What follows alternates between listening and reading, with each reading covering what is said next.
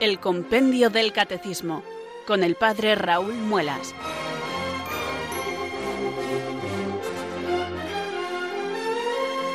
Muy buenas tardes, queridos oyentes de Radio María. Son las 4, las 3 en Canarias. Aquí comienza una nueva edición del programa El Compendio del Catecismo de la Iglesia Católica. Reciban desde Talavera de la Reina un saludo muy cordial del Padre Raúl Muelas, que un día más les habla desde estos micrófonos de Radio María, la radio de la Virgen, la fuerza de la esperanza. Sed todos bienvenidos.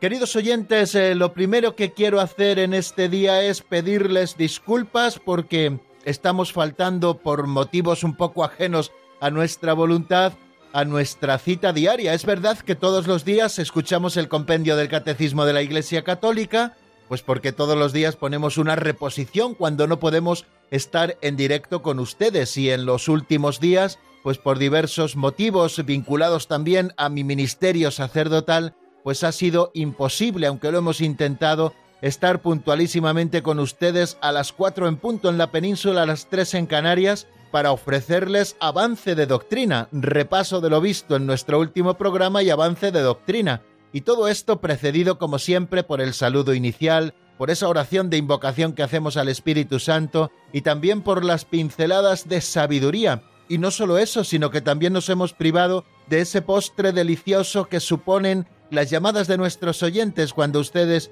contactan con nosotros a través de nuestro número de teléfono de directo y nos hacen sus preguntas o hacen sus aportaciones o incluso amplían alguna de las cosas que nosotros quizá hemos pasado por ellas de una manera mucho más rápida. De manera que ese postre que siempre suponen sus llamadas, pues también nos vemos privadas de ello cuando, eh, bueno, pues como bien saben, pues no podemos hacer programa en ese día. Así nos ha pasado el pasado viernes, así nos ha pasado también en este lunes. Y bueno, pues hoy eh, aquí estamos, queridos amigos, eh, abriendo nuevamente juntos el compendio del catecismo para seguir avanzando en doctrina, porque ya saben que nuestro planteamiento es terminar con el verano el estudio del compendio más o menos con el ritmo que hemos venido trayendo, de suerte que estaremos dos años justos explicando el compendio del catecismo en esta etapa en la que a mí me está tocando conducir el programa, abrir el compendio con ustedes, compartir las ideas, comentarlas, bueno, pues todo lo que supone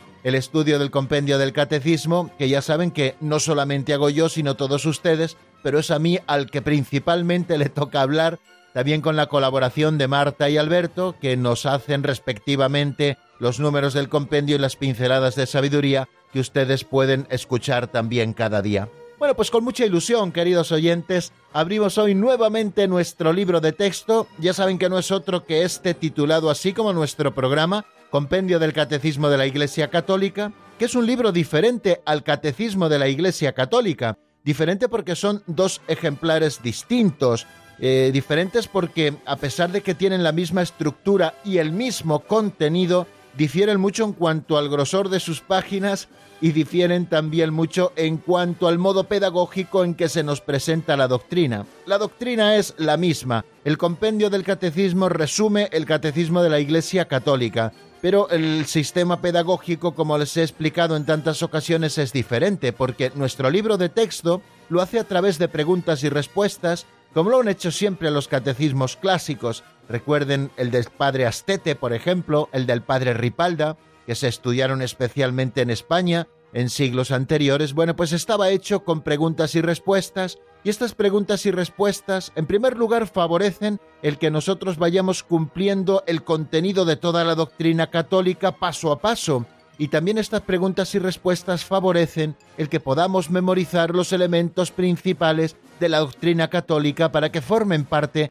de nuestro patrimonio memorístico y desde ahí vayan bajando a nuestro corazón y nos sirvan también para explicar la fe a otros, para saber dar razón de nuestra esperanza. Esto es lo bonito que tienen los catecismos y esto es también lo más hermoso o una de las cosas más hermosas que tiene nuestro libro de texto, el compendio del Catecismo de la Iglesia Católica, que fue un regalo del Papa Benedicto XVI el 29 de junio del año 2005, el día de San Pedro y San Pablo, solemnidad en la Iglesia del año 2005 fue cuando promulgó este compendio del catecismo para toda la Iglesia y desde entonces no ha parado de hacer el bien, especialmente aquí en las ondas de Radio María, donde siempre lo estudiamos por la tarde. Y cuando terminamos un sacerdote de cubrir más o menos el espectro de los 598 números que tiene el compendio, pues otro sacerdote comienza y así estamos en constante formación permanente. Bueno amigos, vamos a hacer esa oración inicial con la que todos los días comenzamos el programa y que supone quizá lo más importante porque es nuestra invocación al Espíritu Santo, pidiéndole que venga sobre nosotros, que nos ilumine y nos fortalezca para que podamos cumplir con nuestro cometido. Rezamos así. Ven Espíritu Santo, llena los corazones de tus fieles y enciende en ellos el fuego de tu amor.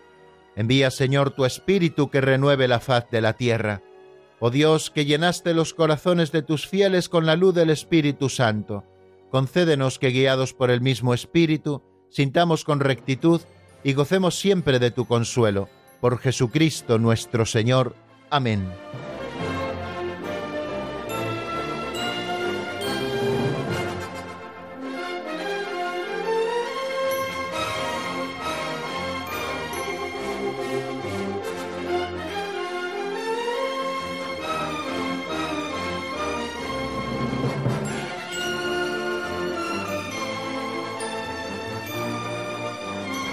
Continuamos, queridos oyentes, en la sintonía de Radio María y damos el segundo paso en nuestra edición de hoy del Compendio del Catecismo hacia estas pinceladas de sabiduría que es eh, la segunda sección del programa. Todos los días nos servimos de un libro auxiliar publicado hace 30 años por don Justo López Melús que se titula así Pinceladas de Sabiduría. Y este libro está configurado por pequeños capitulitos, cada uno de estos capitulitos cuya lectura dura apenas un minuto, minuto veinte, es una de esas pinceladas de sabiduría que contienen una fábula, una enseñanza, un cuentecillo, una historieta, una narración, siempre sugerente, que a nosotros luego nos da pie para poder reflexionar sobre algún aspecto concreto de nuestra vida cristiana. Por eso lo hemos llamado aperitivo catequético, porque es el que abre boca para luego eh, los grandes platos del banquete catequístico que vivimos cada tarde aquí con los números del compendio, tanto con el repaso de lo visto en el día anterior como con lo que vamos a seguir en doctrina, y también lo hemos llamado catequesis práctica porque eso es lo que pretendemos hacer.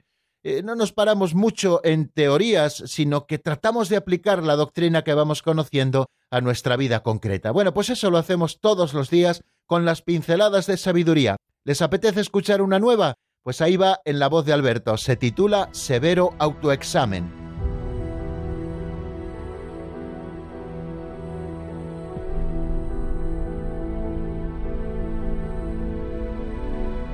Severo autoexamen.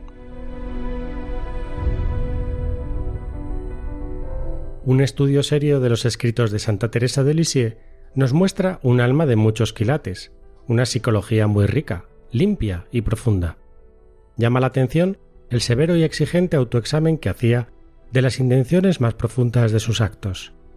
Y esto, aunque lo interpretaran mal, porque es verdad que hasta en los mejores actos puede colarse la vana autocomplacencia. Teresa estaba siempre dispuesta a servir y ayudar. Llega la superiora y pide una voluntaria para un trabajo difícil. Teresa desea ofrecerse, pero piensa, quizá a otra hermana le gustaría ser la primera en brindarse. Teresa se entretiene ex profeso y otra hermana se adelanta. Y la superiora reprende a Teresa. Ya me parecía a mí que esta perla no sería para usted. Teresa baja los ojos y acepta la reprensión en silencio. No quería para ella todas las coronas.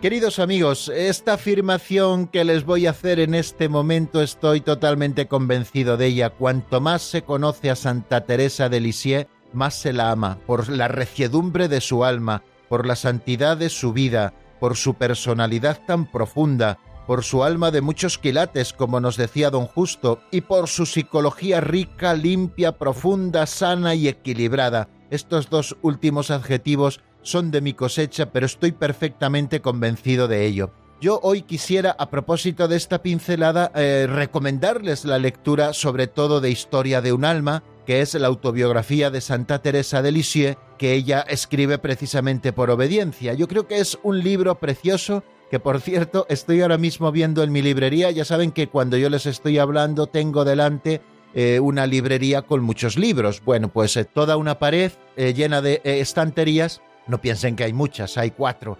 Bueno, pues con los libros míos, ¿no? Y estoy viendo perfectamente, y eso que hoy no tengo las gafas puestas, el libro de historia de un alma que creo que merece la pena que todos conozcamos porque se ve la profundidad, la santidad y la psicología y, la madurez de esta santa que murió tan jovencita y que vivió el camino de la infancia espiritual.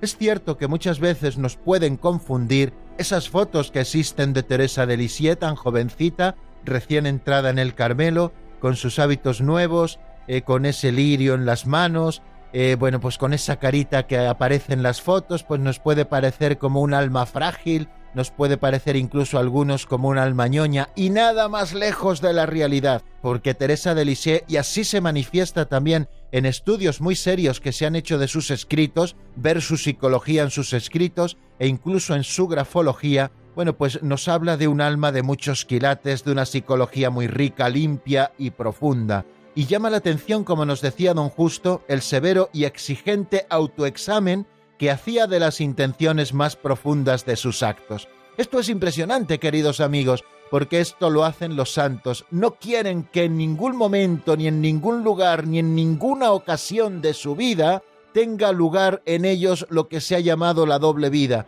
En los santos existe siempre una unicidad de vida, y para que la unicidad de vida sea tal, el Espíritu Santo por el que nos dejamos mover ha de madurar también nuestra propia psicología, como lo hizo con aquella mujer joven en años, pero profundamente madura por su psicología y también por su alma sencilla y limpia. Me refiero a Teresa de Lisieux, como nos decía esa pincelada. Y nos ha contado precisamente una anécdota muy sencilla, pero que sucedió y que está contada. Teresa era una mujer que siempre estaba dispuesta al servicio y a la ayuda y sobre todo si eran menesteres más bajos o más humillantes, pues más pronta estaba para ofrecerse voluntaria. Y llegó la superiora y pidió una voluntaria para un trabajo un tanto difícil.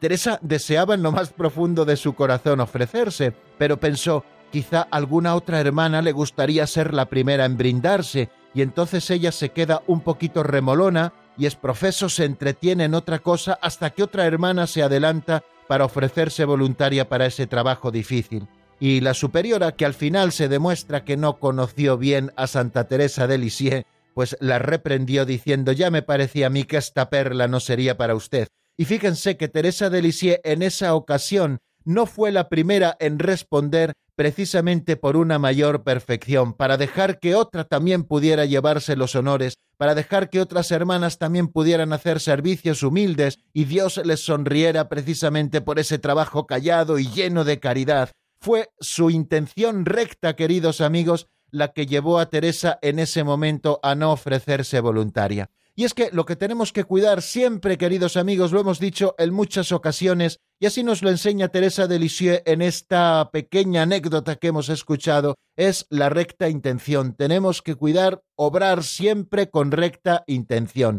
No sé si recuerdan cuando estuvimos estudiando en la primera sección de la tercera parte cuando nos asomamos a temas de moral fundamental, estudiamos el tema de la libertad del hombre, y dentro de ese epígrafe o de ese artículo de la libertad del hombre, nos preguntábamos cuál es la fuente de la moralidad de los actos humanos, o sea, de dónde brota la moralidad de los actos humanos, qué hace que un acto sea bueno o que un acto sea malo y que sea, por tanto, imputable a la persona que lo realiza moralmente hablando y nos decía el número 367, por si quieren repasarlo mientras yo se lo estoy diciendo, que la moralidad de los actos humanos depende de tres factores, del objeto elegido, es decir, si se trata de un bien real o aparente, de la intención del sujeto que actúa, es decir, del fin por el que se lleva a cabo esa acción, y de las circunstancias de la acción, incluidas las consecuencias de la misma. Estas son, por tanto, las tres fuentes de la moralidad, el objeto elegido, la intención con que el sujeto actúa y también las intenciones entre las cuales está incluida las consecuencias de esa acción que nosotros realizamos. Y el número siguiente, cuando habla de cuando un acto es moralmente bueno, el 368, nos dice que el acto es moralmente bueno cuando supone al mismo tiempo la bondad del objeto, del fin y de las circunstancias. El objeto elegido puede por sí solo viciar una acción, aunque la intención sea buena. No es lícito hacer el mal para conseguir un bien. El fin malo puede corromper la acción, aunque su objeto sea en sí mismo bueno. Y Teresa, siendo muy consciente de eso, queridos amigos, siempre procuraba tener rectitud de intención, incluso frente a las cosas buenas que quería hacer. No bastaba solo elegir un buen objeto, una obra buena para hacer, sino que la intención tenía que ser recta y no tenía que haber ni un ápice de vanagloria, queridos amigos, en lo que ella hiciera. Y era tan exigente que a veces se llevó alguna reprensión por parte de su superiora precisamente por esto, pero su intención siempre era recta. Ojalá, queridos amigos, se pueda decir lo mismo de cada uno de nosotros, que actuamos siempre con rectitud de intención.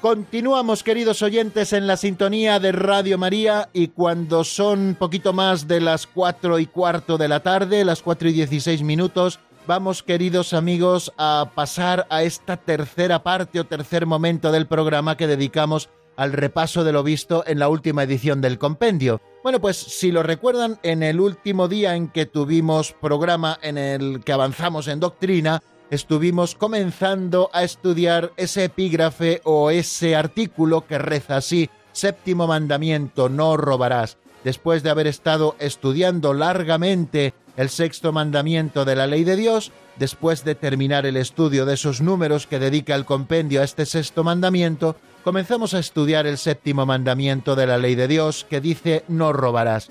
Nos asomamos al número 503 y al número 504 en primer lugar, nos asomábamos al 503 porque es un número que nos presenta como si se tratara de un mirador todo el horizonte hermoso del séptimo mandamiento. Es decir, qué cosas vamos a estudiar cuando la Iglesia dice séptimo mandamiento no robarás.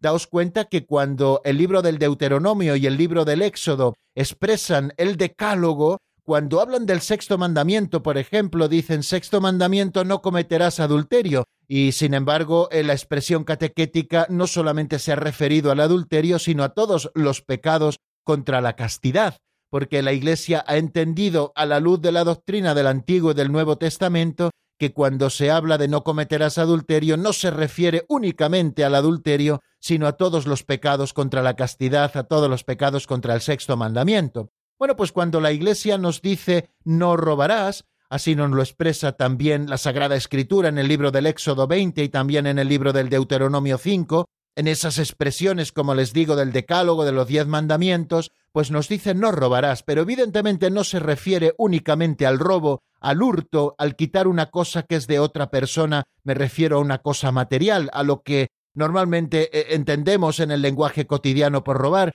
sino que cuando nos habla de no robarás se está refiriendo a muchísimas cosas. Y precisamente este número 503 está puesto como si fuera un mirador para que nosotros podamos ver todo el panorama que ante nosotros se abre en los próximos 16 números en los que hablaremos del séptimo mandamiento de la ley de Dios. ¿Qué declara el séptimo mandamiento? Pues textualmente nos dice el compendio. El séptimo mandamiento declara el destino y distribución universal de los bienes, el derecho a la propiedad privada, el respeto a las personas, a sus bienes, a la integridad de la creación. La Iglesia encuentra también en este mandamiento el fundamento de la doctrina social que comprende la recta gestión de la actividad económica y en la vida social y política, el derecho y el deber del trabajo humano, la justicia y la solidaridad entre las naciones y el amor a los pobres. Si ustedes se dan cuenta, queridos amigos, son muchísimos los temas que nos ofrece este artículo titulado así, No robarás, séptimo mandamiento,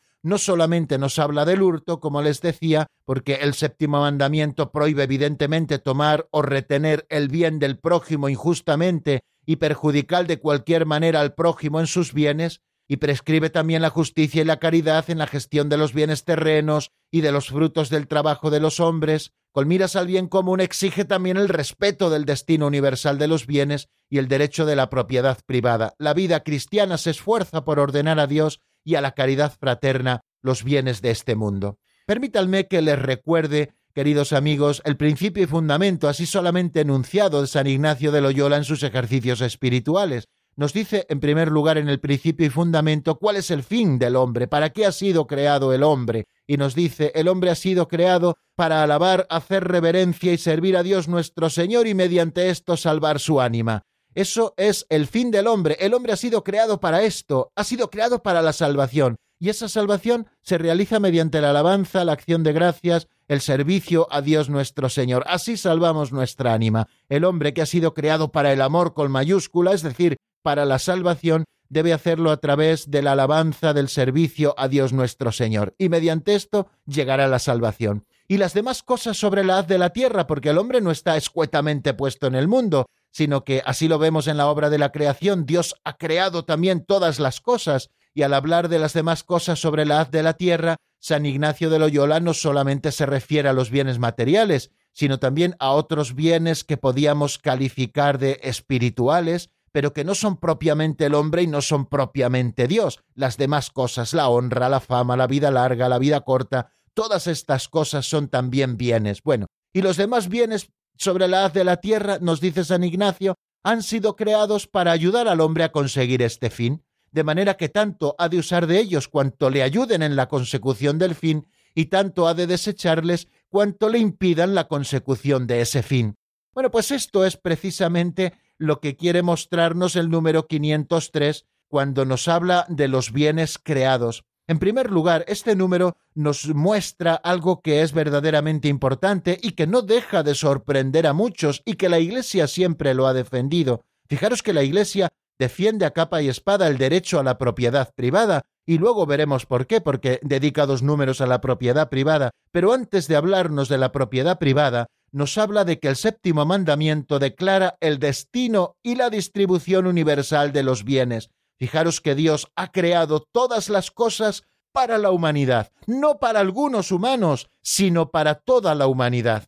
Esto quiere decir que todos los bienes creados tienen un destino universal, es decir, es para todos los hombres, es para todos los hombres, y también este destino universal ha de aterrizar en esa distribución universal de los bienes. Los bienes no pueden estar en manos de cuatro y los demás no tener ni lo necesario para vivir. Tenemos que partir de un mínimo que ha de ser muy máximo, queridos amigos, que es que todos tengamos lo necesario para vivir dignamente, lo necesario para vivir una vida digna. Y por vida digna también la Iglesia nos expresa bastantes cosas que ya iremos abordando, si Dios quiere, en este momento. Al comienzo Dios confió la tierra y sus recursos, nos dice el Catecismo Mayor, a la administración común de la humanidad para que tuviera cuidado de ellos, los dominara mediante su trabajo y se beneficiara de sus frutos. Así lo vemos y nosotros recurrimos al libro del Génesis en el capítulo 1, cuando vemos la obra de la creación culminada por Dios en los versículos 26 y 29. Quiere decir que los bienes de la creación están destinados a todo el género humano. Sin embargo, la tierra está repartida entre los hombres para dar seguridad a su vida, expuesta a la penuria y a la amenaza por la violencia. Los bienes son universales, pero precisamente la tierra está repartida entre los hombres para dar seguridad a su vida, que está expuesta a las penurias y también amenazada por la violencia. La apropiación de bienes es legítima para garantizar, por tanto, la libertad y la dignidad de las personas. La apropiación lícita, por supuesto, de bienes estamos hablando, no la ilícita que sería el robo, sino la apropiación lícita de bienes es legítima para garantizar la libertad y la dignidad de las personas. Para eso precisamente trabajamos, queridos amigos, y para eso la gente pretende incrementar un poco su patrimonio personal, para garantizar la libertad y también la dignidad de las personas que poseen esos bienes, no solo uno en particular, sino sobre todo también esas personas que están a su cargo. Y también es legítima la apropiación de los bienes para ayudar a cada uno a atender sus necesidades fundamentales y también las necesidades de los que están a nuestro propio cargo. y esto debe hacer posible que se viva una solidaridad natural entre los hombres. Esto es lo que nos presenta así en primer grado el número 503. ¿Qué declara el séptimo mandamiento? Pues declara el destino y la distribución universal de los bienes. Y luego nos sigue hablando del derecho de propiedad privada, del respeto a las personas. Tenemos que respetar a las personas para no privarles o robarles la fama a la que tienen derecho, también su dignidad, etcétera, que Dios se la ha regalado. Tenemos que respetar a las personas, de lo contrario, estaríamos incurriendo en un pecado grave contra el séptimo mandamiento. Tenemos que respetar los bienes de las personas, tenemos que respetar también la integridad de la creación. De aquí brota precisamente, queridos amigos, el ecologismo cristiano. El ecologismo cristiano brota de aquí, no brota de ideologías más o menos certeras, sino que brota de la propia palabra de Dios que nos llama a dominar las cosas creadas, no con un ánimo despótico, sino como administradores de lo que Dios nos ha dejado para que nosotros luego pasemos a las siguientes generaciones. Y luego también eh, habla de que la Iglesia encuentra en este séptimo mandamiento el fundamento de su doctrina social, que comprende la recta gestión de la actividad económica, de la vida social, de la vida política, el derecho y el deber del trabajo humano que ha de ser digno y también del justo salario, la justicia y la solidaridad entre las naciones y el amor a los pobres. Bueno, pues todas estas cosas en el 503 y en el 504 comenzamos a estudiar precisamente las condiciones que se requieren para el derecho a la propiedad privada. Y nos dice textualmente lo siguiente, existe el derecho a la propiedad privada cuando se ha adquirido o recibido de modo justo y prevalezca el destino universal de los bienes para satisfacer las necesidades fundamentales de todos los hombres. Bueno, en la misma pregunta encontramos ya eh, una afirmación bastante interesante. El derecho a la propiedad privada es un derecho. Eh, asimismo lo define la doctrina de la Iglesia en el 504. Nos habla del derecho a la propiedad privada. Es un derecho subjetivo de cada una de las personas. Todos tenemos derecho a tener algo que sea nuestro para garantizar nuestro propio futuro, el vivir con dignidad, para garantizar nuestra propia seguridad y todas esas cosas que hemos estado diciendo previamente y que seguiremos diciendo. Es un derecho de todos, pero es un derecho condicionado. ¿Y cuáles son precisamente esas condiciones? Bueno, pues así lo hemos escuchado en el 504. Existe el derecho a la propiedad privada cuando se ha adquirido o recibido de modo justo. Esta es la primera condición. Para que sea lícita, queridos amigos, la propiedad privada, esos bienes que uno posee debe haberlos adquirido de modo justo, es decir, con su recto trabajo, o incluso también sería un modo justo de adquirir esos bienes si uno se ha gastado el dinero en un boleto de la lotería y le ha tocado la lotería y por lo tanto ese dinero pasa a ser suyo de manera justo, porque lo ha adquirido no por malas artes, sino que lo ha adquirido de manera justa. Pero el modo ordinario de adquirir de modo justo lo que constituye el patrimonio personal, la propiedad privada de una persona, es precisamente el trabajo y el fruto del propio trabajo, que hace que con un salario digno uno pueda ahorrar para ir incrementando un poquito su patrimonio y que cumpla esos fines para los que existe la propiedad privada. O sea que una primera condición es que se haya adquirido de modo justo o que se haya recibido también de modo justo y recibir de modo justo es bien por donación o bien también por herencia, ¿no? Pues los padres dejan en herencia a sus hijos sus propios bienes en el momento que dejan este mundo. Eso también es un modo de recibir eh, de modo justo esos bienes que constituyen la propiedad privada de una persona. Y la otra condición de la que nos habla el número 504 es que prevalezca el destino universal de los bienes para satisfacer las necesidades fundamentales de todos los hombres. Si a nuestro lado tenemos hombres que no tienen satisfechas sus necesidades fundamentales, también con nuestros bienes, los que forman parte de nuestra propiedad privada, por aquello de que está condicionada la propiedad privada también al destino universal de los bienes que han sido creados para todos los hombres, nosotros tenemos que tratar de ayudar a que sean paliadas las necesidades fundamentales de todos los hombres y que pueda ser una realidad eso que nos decía el número 503, la solidaridad entre las naciones y el amor a los pobres. Bueno, el derecho a la propiedad privada adquirida o recibida de modo justo, nos dice el Catecismo Mayor, no anula la donación original de la tierra al conjunto de la humanidad. El destino universal de los bienes continúa siendo primordial, aunque la promoción del bien común exija el respeto de la propiedad privada, de su derecho y de su ejercicio. El destino universal de los bienes, queridos amigos, no da derecho a los demás a ocupar lo que no es suyo, por supuesto, claro que no, ni da derecho tampoco a los demás a apropiarse de las cosas que con mucho esfuerzo otras personas han conseguido, y a lo mejor ellos no sabemos por qué fines no lo han conseguido, muchas veces por un estilo de vida que les lleva a dormirse en los laureles y por lo tanto a procurar que otros les sostengan. Bueno, pues eso tampoco sería lícito. El destino universal de los bienes continúa siendo primordial, nos dice en la doctrina social de la Iglesia, aunque la promoción del bien común exija el respeto de la propiedad privada, de su derecho y de su ejercicio.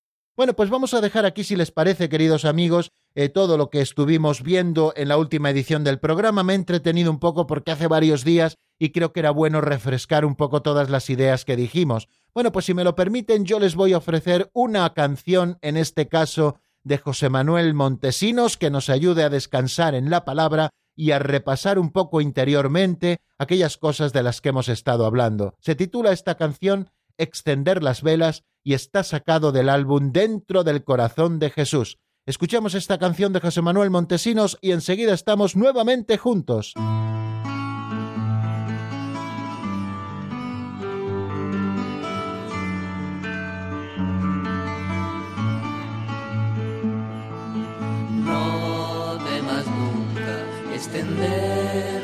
Velas de tu confianza en Jesucristo agotarás las fuentes de su misericordia y piedad. Ahí voy a trabajar con denuedo y valentía, constancia y abnegación. Lo demás lo suplirá la gracia de Cristo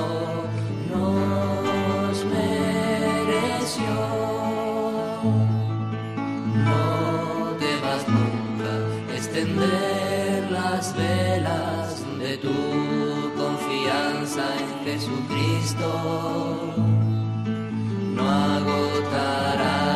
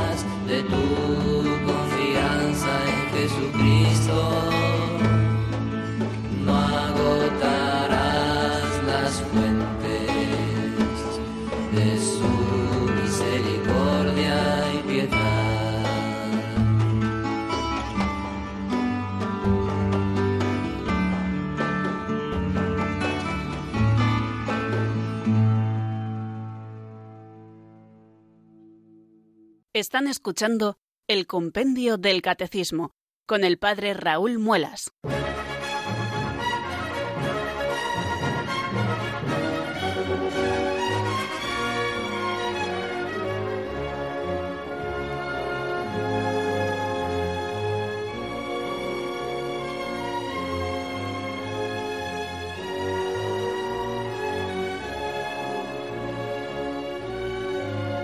Continuamos, queridos amigos, en el compendio del Catecismo de la Iglesia Católica, aquí en la sintonía de Radio María y reciban nuevamente, especialmente aquellos oyentes que se hayan ido incorporando a nuestra sintonía en los últimos minutos, un saludo muy cordial del Padre Raúl Muelas, que un día más les habla desde Talavera de la Reina.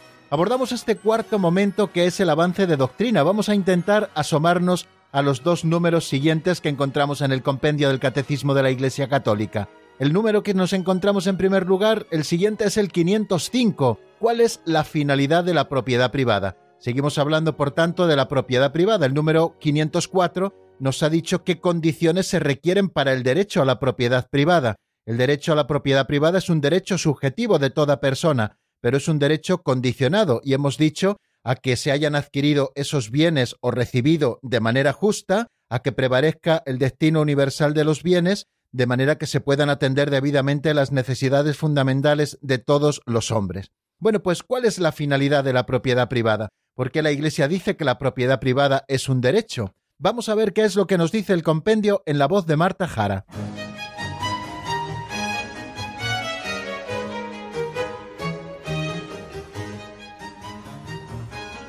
Número 505.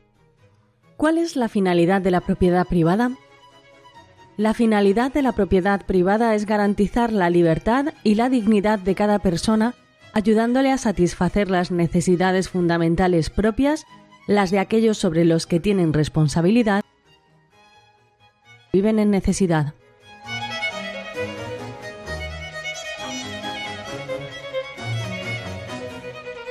Bien, acabamos de escuchar cuál es la finalidad de la propiedad privada. Nos dice el compendio, así lo acabamos de escuchar, que la finalidad de la propiedad privada es garantizar la libertad y la dignidad de cada persona, ayudándole a satisfacer las necesidades fundamentales propias, las de aquellos sobre los que tiene responsabilidad y también las de otros que viven en necesidad. Esta es la finalidad de la propiedad privada. En primer lugar, garantizar la libertad, que la persona pueda moverse con libertad y tener la dignidad suficiente de manera que pueda satisfacer sus necesidades fundamentales propias, también las necesidades de aquellos sobre los que una persona tiene responsabilidad, como por ejemplo los padres respecto de los hijos, y también poder ejercer la caridad, es decir, poder compartir con otros que viven en necesidad. Nos dice la Constitución dogmática Gaudium et Spes del Concilio Vaticano II en el número 69 que el hombre, al servirse de esos bienes, debe considerar las cosas externas que posee legítimamente no sólo como suyas, sino también como comunes, en el sentido de que puedan aprovechar no sólo a él, sino también a los demás. Está poniendo el dedo en la llaga este número 69 de la Gaudium et en el egoísmo con que no debemos tratar nunca los bienes que poseemos. Los bienes que poseemos legítimamente no son sólo nuestros, sino que deben aprovechar también a nosotros y a los demás la propiedad de un bien hace de su dueño, por tanto, un administrador de la propiedad para hacerlo fructificar y comunicar sus beneficios a otros, ante todo a sus prójimos. El hecho de que alguien tenga propiedad privada es como unos talentos que han de fructificar precisamente para bien del reino de Dios y para el bien también de los que constituimos este mundo, de esa comunidad humana, especialmente de los que tenemos más cerca. Los bienes de producción, materiales o inmateriales, como tierras o fábricas, profesiones o artes, requieren los cuidados de sus poseedores para que su fecundidad aproveche al mayor número de personas. Los poseedores de bienes de uso y consumo deben usarlos con templanza, reservando la mejor parte al huésped, al enfermo y al pobre. Qué interesante es esto que nos dice, queridos amigos, el número 2405 del Catecismo Mayor de la Iglesia, que los bienes de producción deben producir precisamente para que aprovechen al mayor número de personas. Y también los bienes de uso y consumo, aquellos bienes privativos de la persona, han de ser usados siempre con templanza y, como nos recomienda siempre la Sagrada Escritura, reservando la mejor parte al huésped, al enfermo y al pobre. Y la autoridad pública, en cuanto a esto, tiene el derecho y el deber de regular en función del bien común el ejercicio legítimo del derecho de la propiedad. Pueden ustedes ampliar esto en Gaudium et Spes número 71, en Solicitudo Rei Socialis número 42 y en Centésimos Amnus en el número 40 y en el número 48. Aquí se nos habla precisamente de cómo la autoridad tiene el derecho y el deber de regular en función del bien común ese ejercicio legítimo del derecho de la propiedad privada que tienen todos los ciudadanos. Bueno, pues esto en cuanto a la finalidad de la propiedad privada es la de garantizar la libertad y la dignidad de cada persona, ayudándole a satisfacer sus necesidades fundamentales propias, las de aquellos sobre los que tiene responsabilidad y también las de otros que viven en necesidad. Y dejamos este número 505 y damos un pasito más adelante con el número 506, que es uno también de los números claves que dedica el compendio del catecismo a este séptimo mandamiento de la ley de Dios, no robarás. ¿Qué se pregunta el número 506? ¿Qué otras cosas prescribe el séptimo mandamiento? Pues vamos a escuchar lo que nos dice el compendio en la voz de Marta.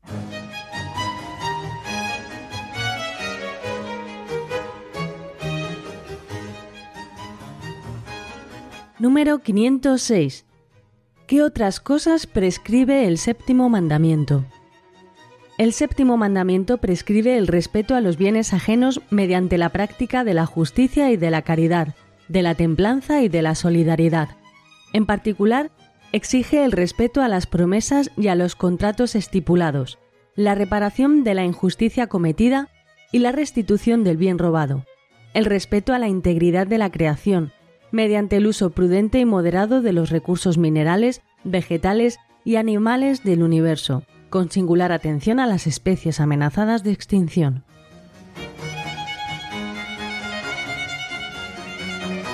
El séptimo mandamiento, hemos escuchado, prescribe el respeto a los bienes ajenos. Está prohibiendo, por lo tanto, el séptimo mandamiento, el robo. Ahora lo explicaremos un poquito más. El respeto a los bienes ajenos mediante la práctica de la justicia y de la caridad, de la templanza y de la solidaridad. Tres virtudes importantísimas, cuatro con la caridad que tenemos que tener siempre a la vista en el respeto a los bienes ajenos. En particular, sigue diciendo este número 506, exige el respeto a las promesas y a los contratos estipulados, la reparación de la injusticia cometida y la restitución del bien robado, el respeto a la integridad de la creación mediante el uso prudente y moderado de los recursos minerales, vegetales y animales del universo, con singular atención a las especies amenazadas de extinción. Fijaros cuántas cosas nos apunta, queridos amigos, el número 506. El séptimo mandamiento prescribe el respeto a los bienes ajenos mediante la práctica de las virtudes de la justicia, de la caridad, de la templanza y de la solidaridad, y en particular el respeto a las promesas y a los contratos estipulados, la reparación de la injusticia cometida y la restitución del bien robado, también el respeto a la integridad de la creación, mediante el uso prudente y moderado de los recursos minerales, vegetales y animales del universo, con singular atención a las especies amenazadas de extinción.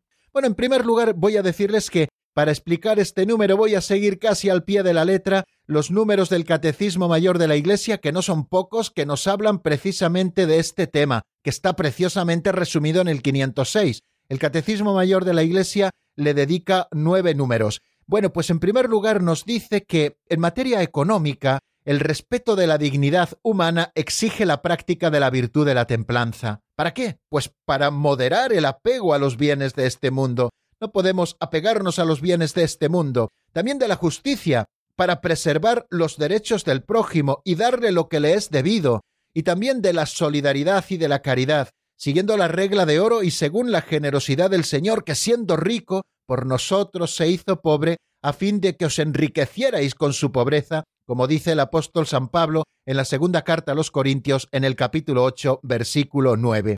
El séptimo mandamiento prohíbe evidentemente el robo, es decir, la usurpación del bien ajeno contra la voluntad razonable de su dueño.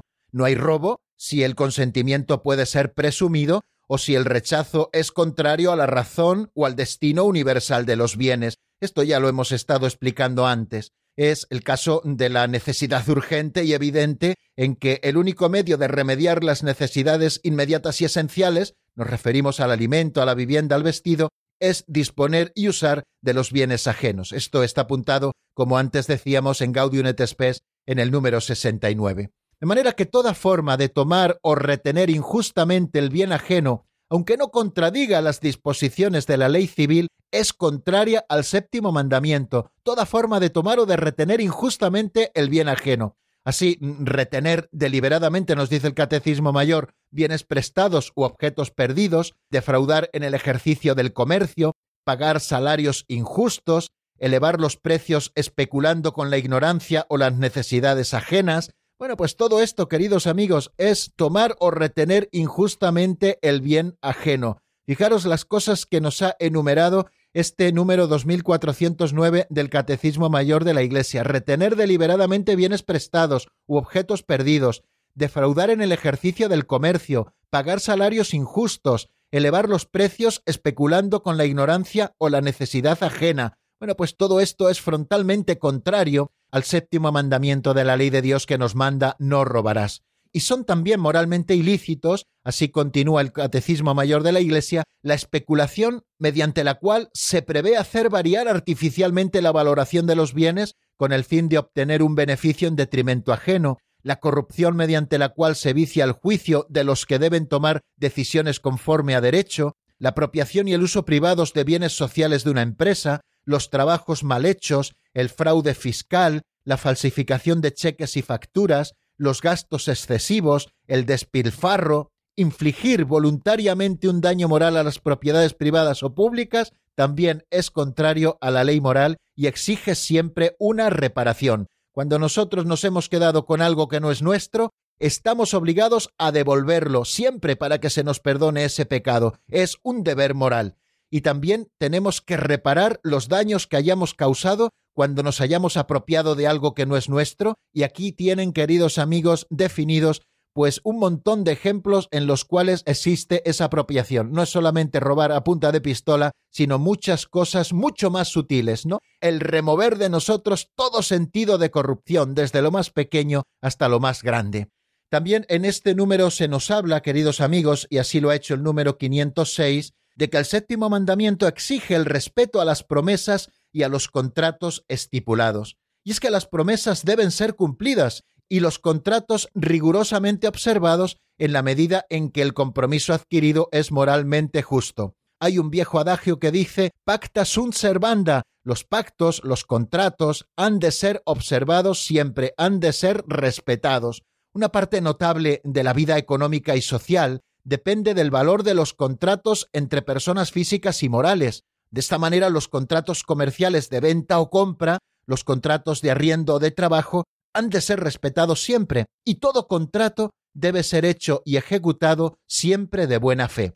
Los contratos, nos dice la doctrina de la Iglesia en el Catecismo Mayor de la Iglesia, están sometidos a la justicia conmutativa que regula los intercambios entre las personas en el respeto exacto de sus derechos. La justicia conmutativa obliga estrictamente, exige la salvaguardia de los derechos de propiedad, el pago de las deudas y el cumplimiento de obligaciones libremente contraídas. Sin justicia conmutativa no sería posible ninguna otra forma de justicia. La justicia conmutativa se distingue de la justicia legal, que es la que se refiere a lo que el ciudadano debe equitativamente a la comunidad, y también de la justicia distributiva, que regula lo que la comunidad debe a los ciudadanos en proporción a sus contribuciones y a sus necesidades.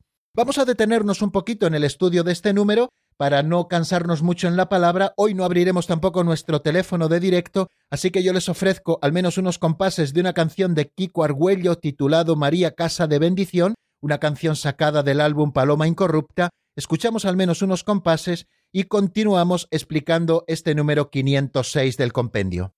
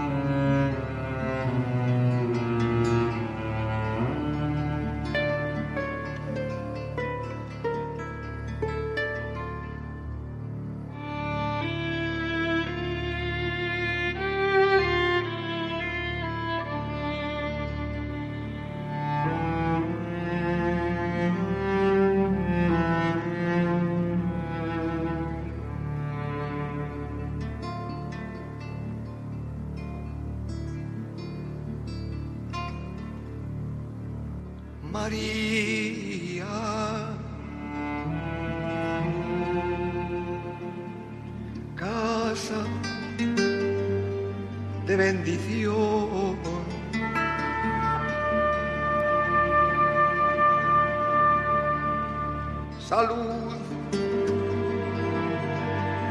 de nuestro siglo, morada terrestre del humilde.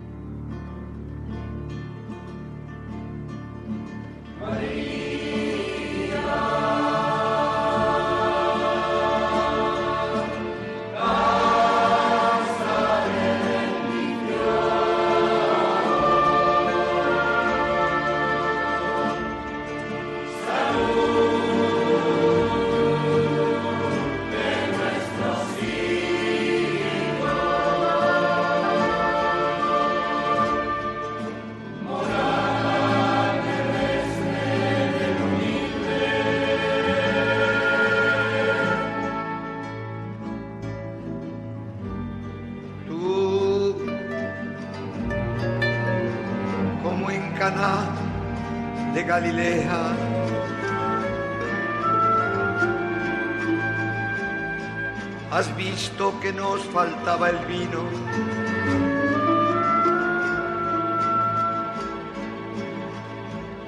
Que nuestra fiesta no era fiesta que nuestra vida no era vida porque la muerte reinaba en nosotros.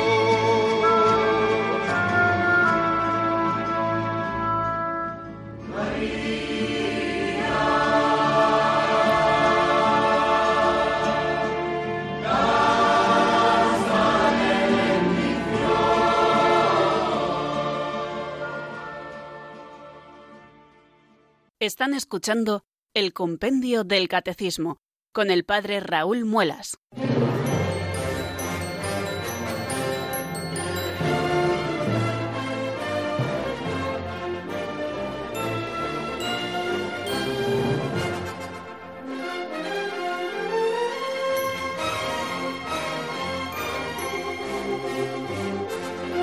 Continuamos hoy hasta el final de nuestro programa explicando este número 506, que es el que nos ocupa, qué otras cosas prescribe el séptimo mandamiento. Y vamos a ver qué más cosas sigue diciéndonos el Catecismo Mayor a propósito de este número eh, que está compendiado en nuestro libro de texto, pero que está bastante más explicitado también en el Catecismo Mayor de la Iglesia. Nos habla también de los juegos de azar, juegos de cartas, etcétera, o también de las apuestas, que en sí mismas no son contrarias a la justicia, no obstante son peligrosas y resultan moralmente inaceptables cuando privan a la persona de lo que le es necesario para atender a sus necesidades y a las de los demás. Cuando uno tiene el vicio del juego, que es una adicción terrible, corre el peligro de convertirse en un siervo, en un esclavo, tiene una gran servidumbre, de manera que ha de tenerse siempre mucho cuidado con el tema del juego y con el tema de las apuestas. Y ojo también, queridos amigos, a todas estas publicidades que ahora nos encontramos en los medios generalistas sobre apuestas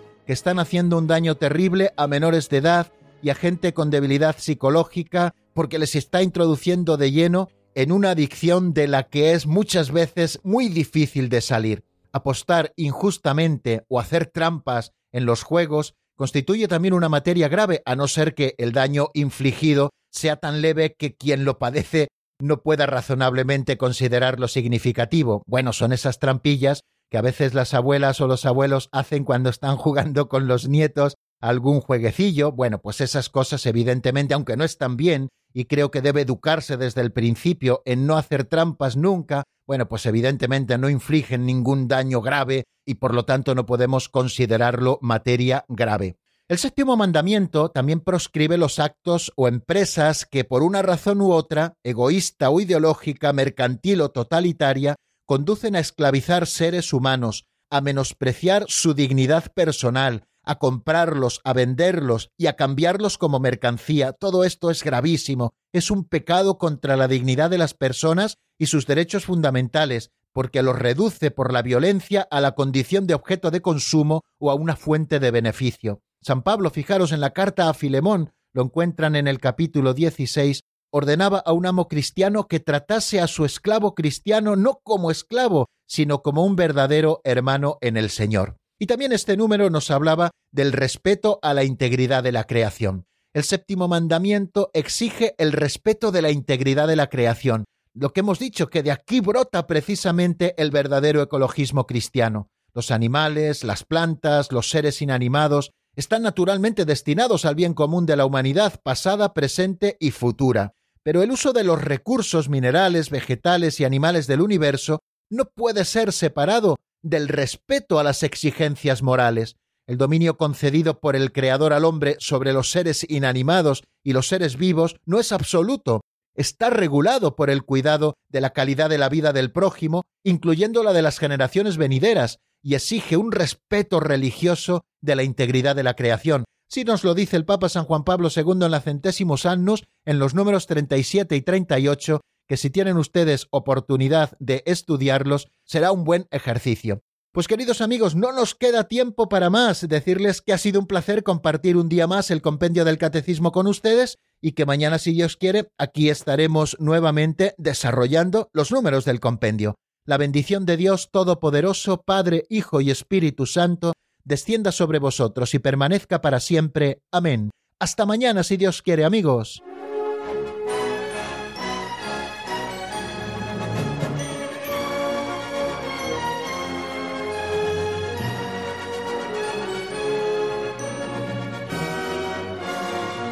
El Compendio del Catecismo con el Padre Raúl Muelas.